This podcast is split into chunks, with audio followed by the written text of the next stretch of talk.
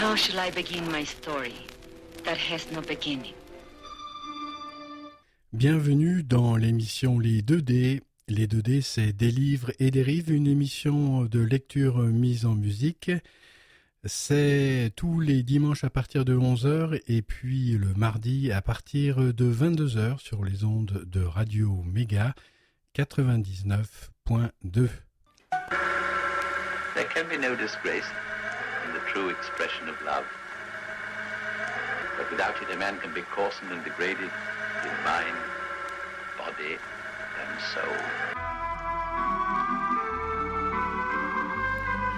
Bienvenue, amis auditrices, amis auditeurs, dans l'émission Les 2D. Les 2D, c'est des livres et des rives, une émission de lecture euh, mise en musique. Et c'est tous les dimanches à partir de 11h en direct avec une rediffusion le mardi à 22h.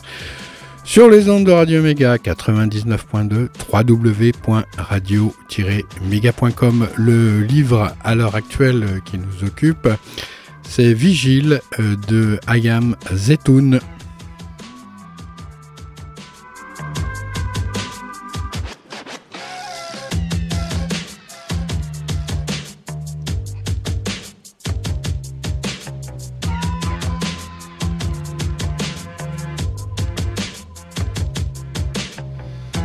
Et c'est la cinquième euh, donc euh, lecture de ce livre.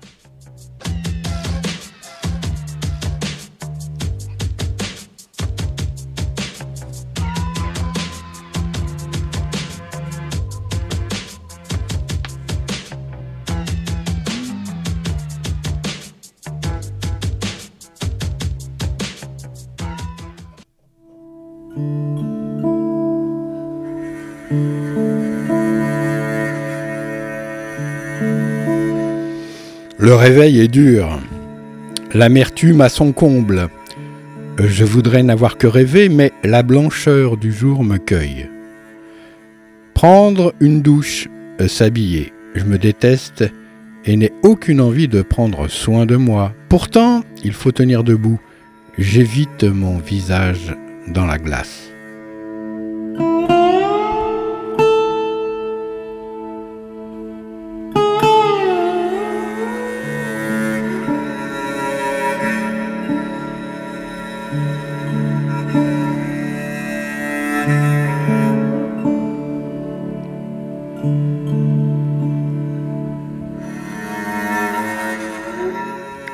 Dominique, ton frère aîné, et Nina, sa femme, ont dormi dans le salon. Ils se lèvent doucement. On prépare un thé, pas le cœur à parler, ou bien juste euh, d'organisation. Qui part à l'hôpital, en voiture, en transport, comment cela se passe pour les enfants? J'appelle l'hôpital pour savoir comment tu vas. Tu as passé la nuit l'écharpe entre les mains et les infirmières ont continué à te parler ce matin.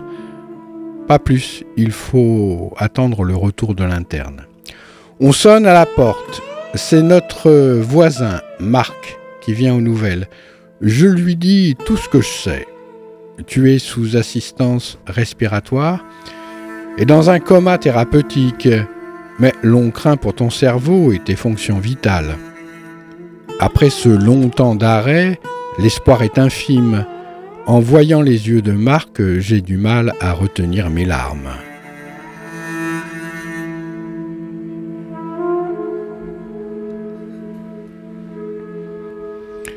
La première fois que Marc et sa femme Anne ont sonné à la porte, je portais Margot en écharpe contre moi. Elle avait à peine quelques jours. Leurs deux enfants, encore petits, s'amusaient autour de nous, tandis que nous discutions. C'étaient les nouveaux voisins. Ils nous ont proposé de faire une garde partagée. Une même jeune femme, Sabrina, garderait nos enfants. Et c'est comme cela que tout a commencé ensemble. Les enfants qui grandissent, les grossesses qu'on annonce autour d'un thé, les barbecues, les apéros improvisés, les coups de main que l'on se donne mutuellement, et les enfants qui courent d'une maison à l'autre, passant des heures à jouer ensemble, sans parfois que l'on sache s'ils sont ici ou là-bas, ou peut-être dehors, cachés par les grands arbres. Une enfance telle que j'aurais voulu la vivre, ouverte comme nos jardins dont on a enlevé les clôtures.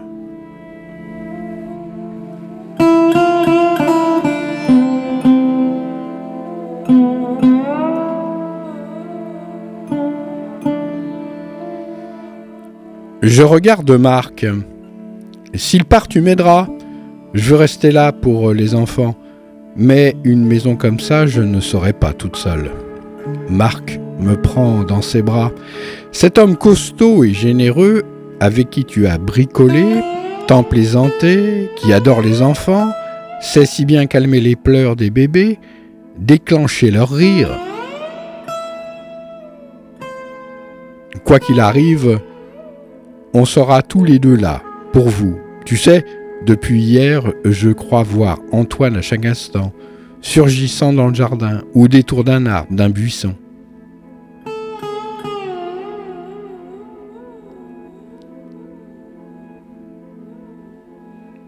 Buisson ardent. C'est moi qui devrais partir. Pas lui, c'est un si bon père, et moi bien trop fragile. Tu es très forte, tu es une très bonne mère. J'ai du mal à y croire, mais je sais que c'est sincère. Alors je prends. J'accueille l'énergie que cela me donne et la confiance. J'en ai tant besoin. La veille au soir, j'ai annoncé à la chef du service de réanimation que je souhaitais faire venir les enfants à l'hôpital. C'est important pour moi qu'ils te voient, qu'ils sachent que l'on se bat pour toi, que tu respires, toi qui étais sans vie devant eux. Mais elle s'est refermée m'a demandé de consulter la psychologue de l'hôpital. Je sens ses doutes comme une ombre portée sur mes choix de mère. Je monte voir euh, la psychologue, lui dis mon désir de faire venir les enfants. Je veux qu'ils te voient, te touchent, te parlent. Je veux nous rassembler autour de toi, même si c'est difficile. Il faut qu'on soit ensemble. La psychologue sourit. Vous avez raison, ils n'ont pas l'habitude à l'hôpital, c'est pour cela qu'ils ont peur. Mais c'est vous qui avez raison, et vous êtes une bonne mère. Une bonne mère encore? Pourquoi me dit-on cela? C'est donc si grave que je doive être l'être désormais, une bonne mère, puisque bientôt seule Depuis le début, on s'est collé, serré, toi, moi et les enfants, et sans trop se poser de questions. On a inventé comment être une famille à force d'empathie, de tendresse, de sentiment, du juste ou bien du raisonnable. Toutes les questions, on s'en est emparé à deux. Les doutes comme les décisions, c'était simple. Aujourd'hui, je dois faire ces choix seul. C'est encore plus difficile dans la tempête. Et demain?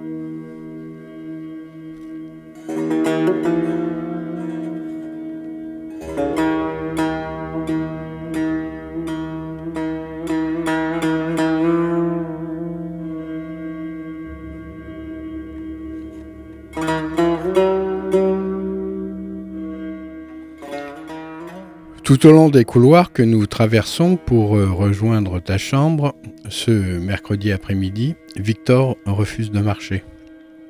Il se réfugie dans mes bras en pleurant. J'essaie de le porter, mais je ne tiens pas longtemps. Je dois le reposer au sol, lui demander de marcher un peu. Il refuse en pleurant. Cela me fend le cœur. J'essaie de me dire que c'est sa façon à lui de tenir le choc. Depuis l'accident, alors que Margot a beaucoup posé de questions, pleuré aussi, Victor, lui, reste muet. Je me dis qu'au battement de mon cœur, à la contraction de mon ventre, il cherche à comprendre. Je sens qu'il se fie à mon visage, à mon corps, pour estimer ce qui nous arrive. Il parle très bien pour son âge, mais les mots, on dirait qu'il n'en veut pas ici. Sent-il combien j'essaie de m'en servir pour tenir debout et combien aussi, au tréfonds, une autre en moi, plus primitive, panique absolument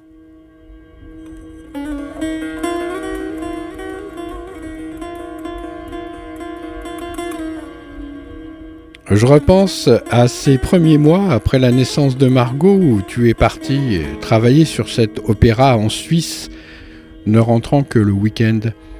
À chacun de tes départs, je tremblais. Il me fallait absolument inviter quelqu'un à la maison pour passer le cap de ton départ, devenir à nouveau capable de préparer le repas, jouer avec Margot, la baigner, la coucher et passer alors un moment seul. Pourtant, le lendemain et les jours suivants, je savais de nouveau m'occuper de Margot avec plaisir. J'aimais la retrouver après mes répétitions et m'attelais sans problème au petit marathon de la mer solo. J'ai su après combien courante, mais taboue, est cette peur-là. Cette solitude de la mère face au bébé qui ne parle pas encore dépend entièrement de ses soins un vertige dont on ne parle pas.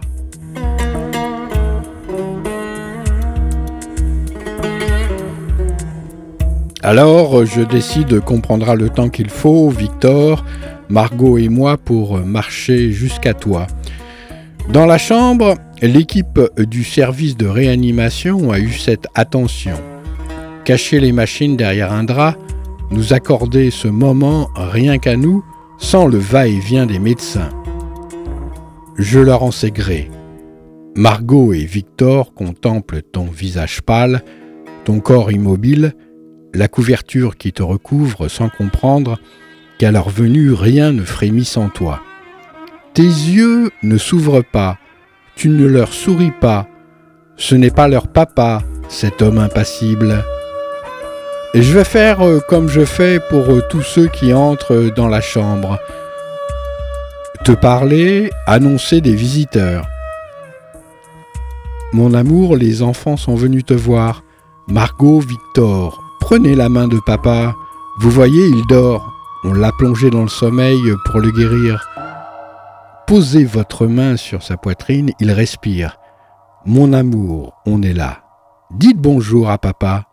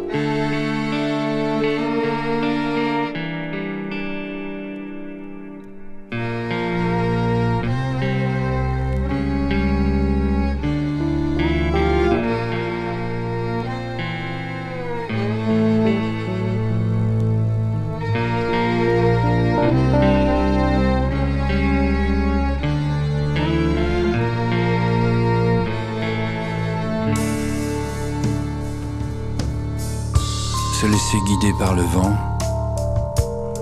comme une girouette, GPS ou sextant, pour voyager sous la couette.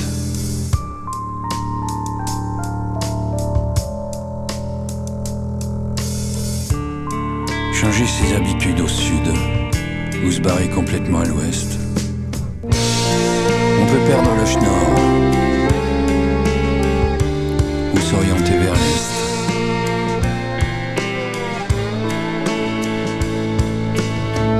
Au-delà de l'Alsace et du Rhin, à droite sur la carte, derrière l'empire des mandarins, un nouveau jour s'en vient.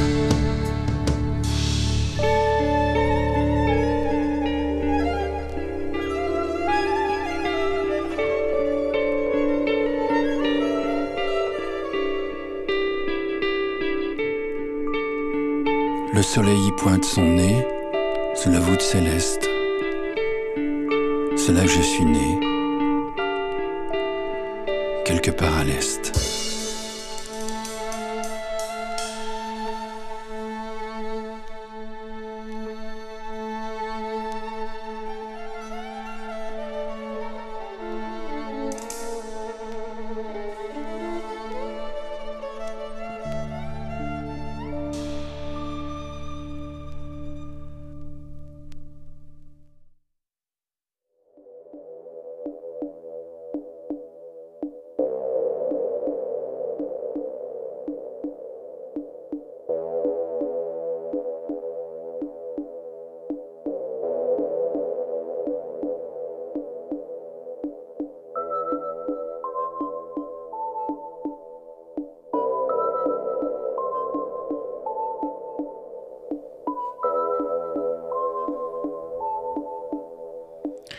Dites bonjour à papa.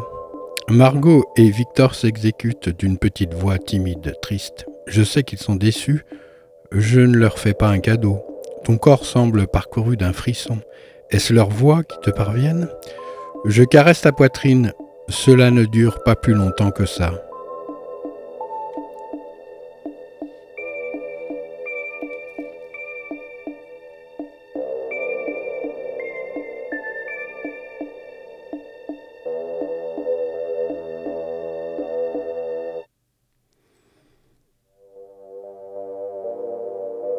Sébastien, ton frère cadet, emmène Victor et Margot faire un tour. Depuis le début, il est là, solide, plein de chaleur, pensant à tout ce qui peut soulager. Vous vous ressemblez beaucoup, tous les deux. Et ceux qui le rencontrent pour la première fois ne manquent pas d'être surpris.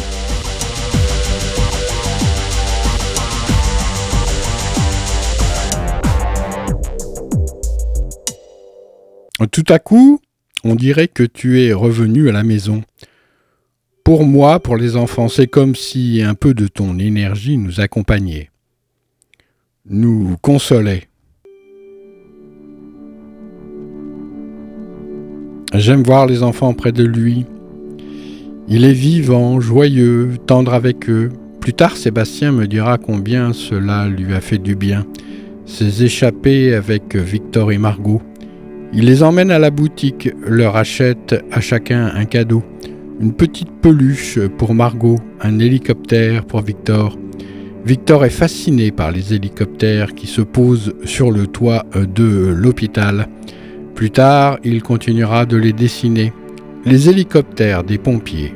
Et dans son souvenir, c'est comme cela que l'on t'a amené, volant à travers le ciel, jusqu'à l'hôpital. Cet après-midi, Sébastien ira chercher avec Margot ses premières lunettes. celle que nous avons choisie avec toi il y a quelques jours. Je lui en suis reconnaissante. Retourner là-bas juste une semaine après cette sortie, certes banale, que nous avons faite tous les quatre, me semble insurmontable. Une sortie au centre commercial, comparer en riant les modèles, se donner la main en sortant du magasin, boire un chocolat chaud au café d'à côté, tous les quatre, tous les quatre. Je ne connaissais pas notre bonheur.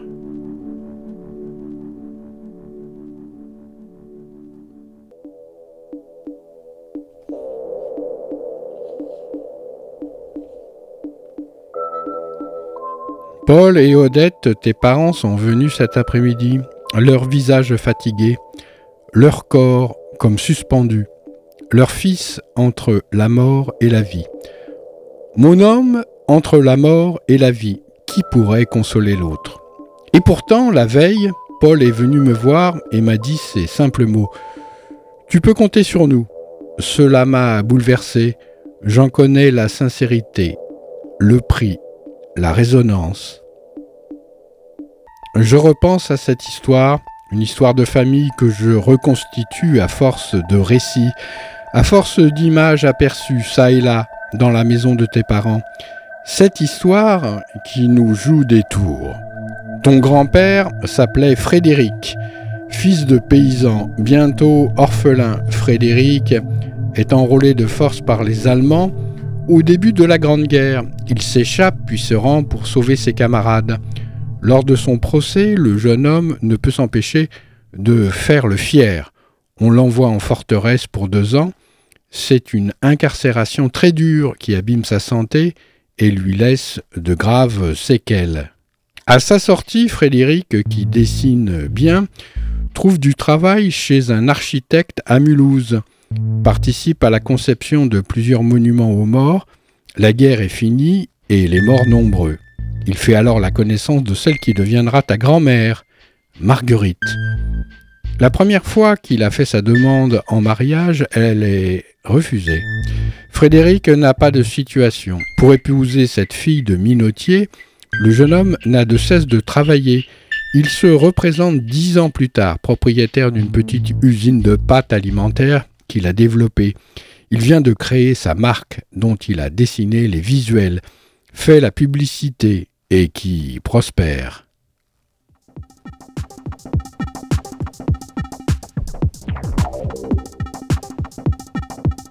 Frédéric a 35 ans quand il épouse Marguerite, qui, elle, en a 28. Ils ont le temps de mettre au monde cinq enfants à peine celui de les voir ensemble, car il est emporté par la maladie. Marguerite, veuve, élève seule ses enfants. Elle reprend l'usine qui continue de prospérer. L'eusses-tu cru Ton père, ses frères, personne n'oublie sa force. Et sa douceur aussi. Comme eux, tu l'admirais, tu l'adorais, ta grande mère Marguerite et l'on a donné euh, son prénom à notre fille. Ton père n'a que 6 ans quand il perd son papa. 6 ans comme notre Margot aujourd'hui. On dirait comme cela que l'histoire se rejoue. Saute une génération. Près de ton lit, maintenant, je détisse et tisse autrement. Je gagne du temps, que nos enfants grandissent, que l'on aime, que l'on s'aime encore plus. À tes oreilles, je glisse, une autre histoire, et tes lèvres prendront bien le relais, mon amour.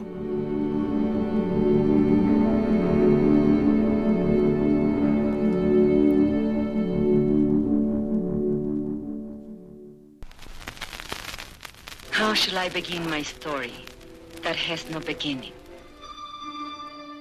Bienvenue dans l'émission Les 2D les 2D, c'est Des livres et des rives, une émission de lecture mise en musique. C'est tous les dimanches à partir de 11h et puis le mardi à partir de 22h sur les ondes de Radio Méga 99.2.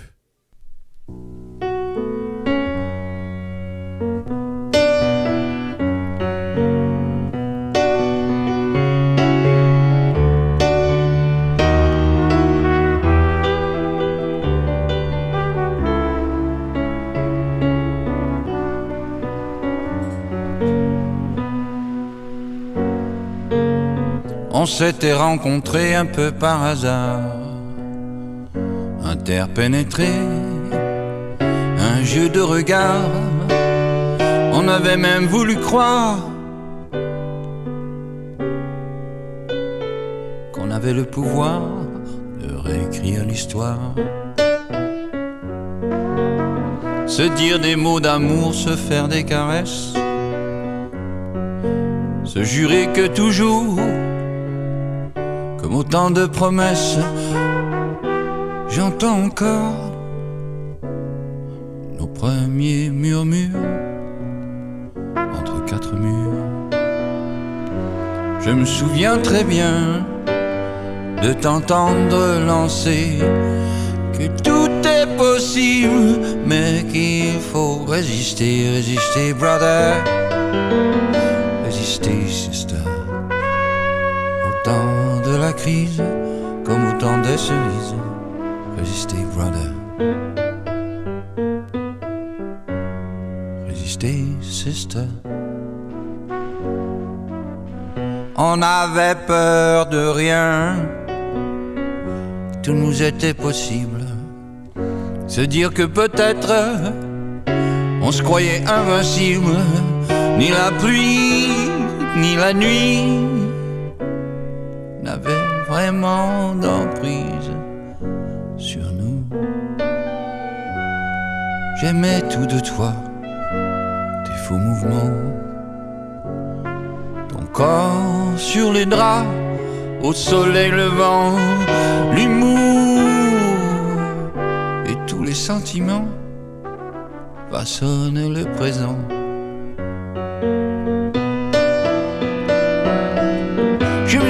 Très bien de t'entendre lancer que tout est possible, mais qu'il faut résister, résister, brother.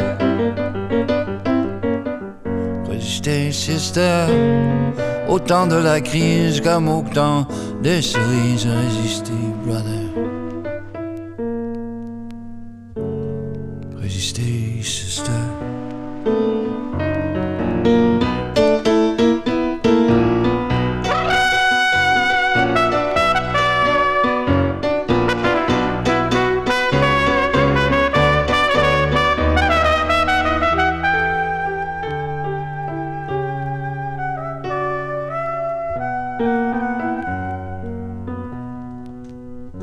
malgré tes galères de célibataire. Je te voyais sourire et je voulais y croire. Aujourd'hui, ton départ interstellaire me fait penser que t'as lâché les amarres. Je me souviens très bien de t'entendre lancer que tout est possible, qu'il faut résister, résister, brother. Résister, sister. Au temps de la crise, comme au temps des cerises. Résister, brother. Résister, sister.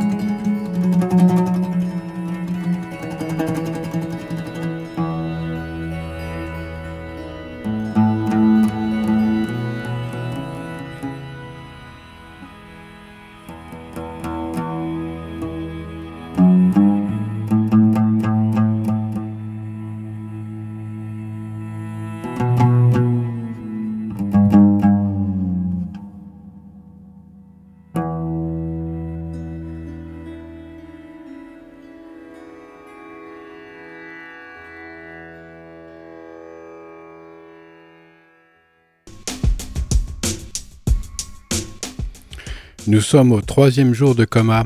Étrangement, je n'ai pas cherché à savoir combien de temps cela devait durer. À partir de quel moment on lèverait la sédation?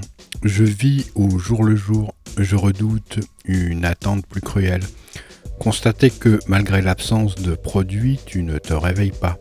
D'une certaine manière, tant que tu es là, dormant avec ces machines qui contrôlent ton cœur, ce respirateur, je suis rassuré.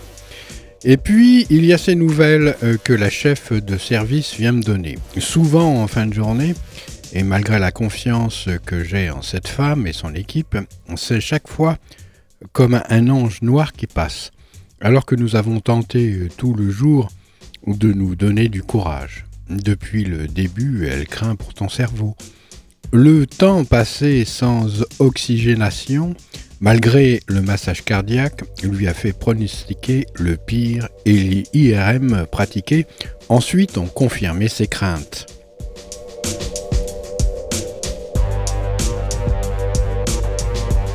Tu fais des crises d'épilepsie et pour eux cela indique une souffrance cérébrale.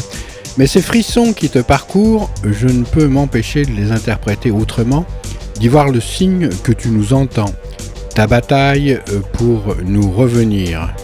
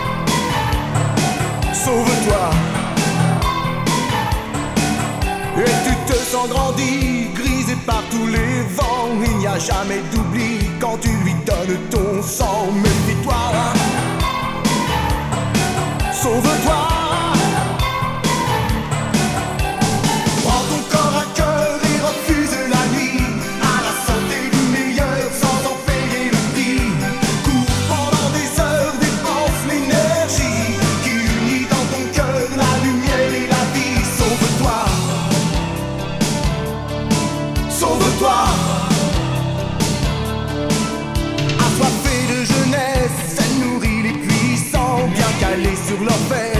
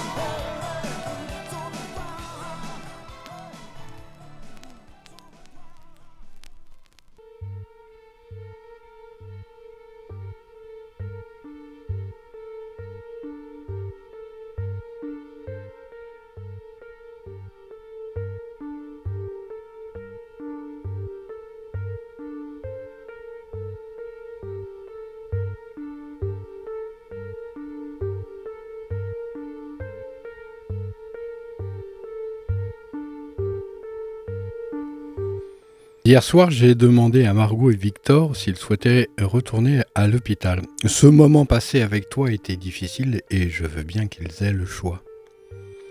Victor ne répond pas, je sens qu'il n'a pas envie et Margot non plus. Ont-ils un message pour toi que je pourrais glisser à ton oreille? Margot acquiesce et dit à papa que je viendrai samedi. Et samedi, je veux qu'il ouvre les yeux. Nous sommes jeudi. Samedi, c'est après-demain. Oui, je transmettrai ce message.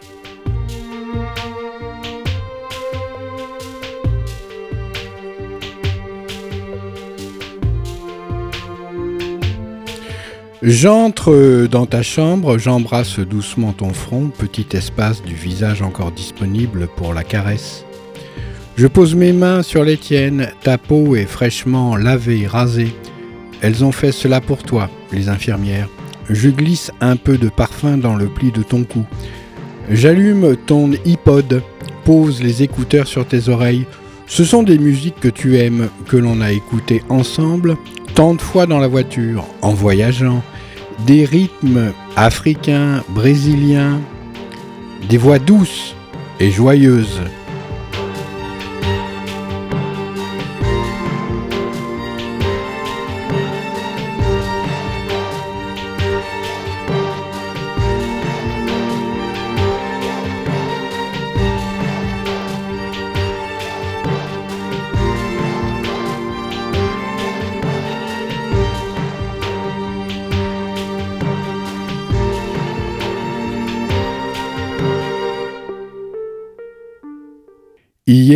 Iris, ta cousine médecin, est venue te voir.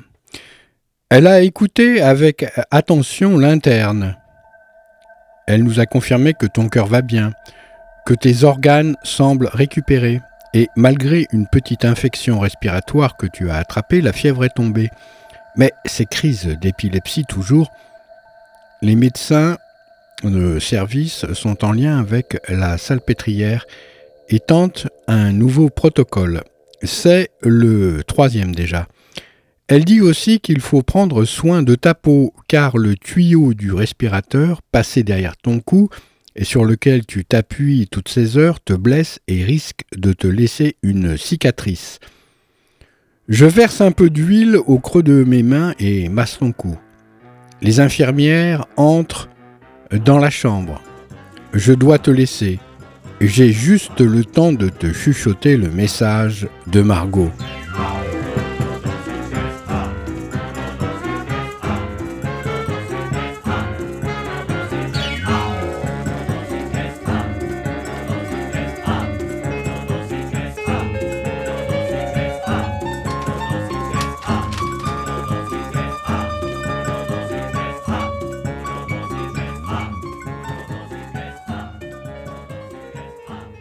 Le voilà.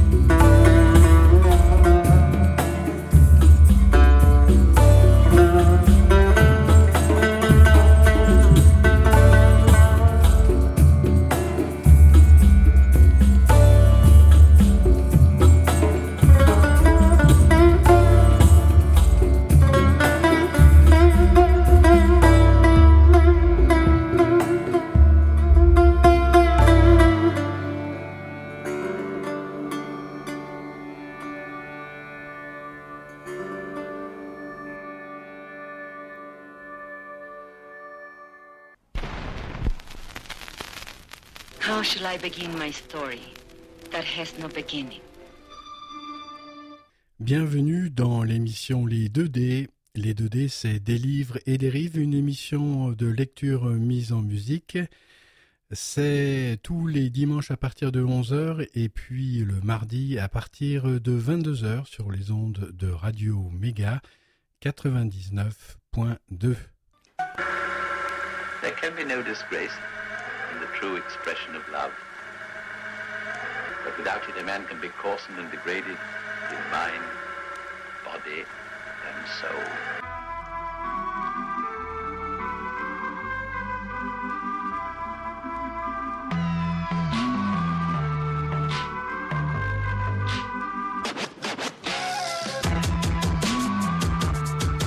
Merci de votre fidèle écoute, amis auditrices, amis auditeurs euh, des 2D. Les 2D, c'est des livres et dérive une émission de lecture mise en musique. C'est tous les dimanches à partir euh, de 11h. Avec une rediffusion le mardi à 22h sur les ondes de Radio Méga 99.2 www.radio-méga.com.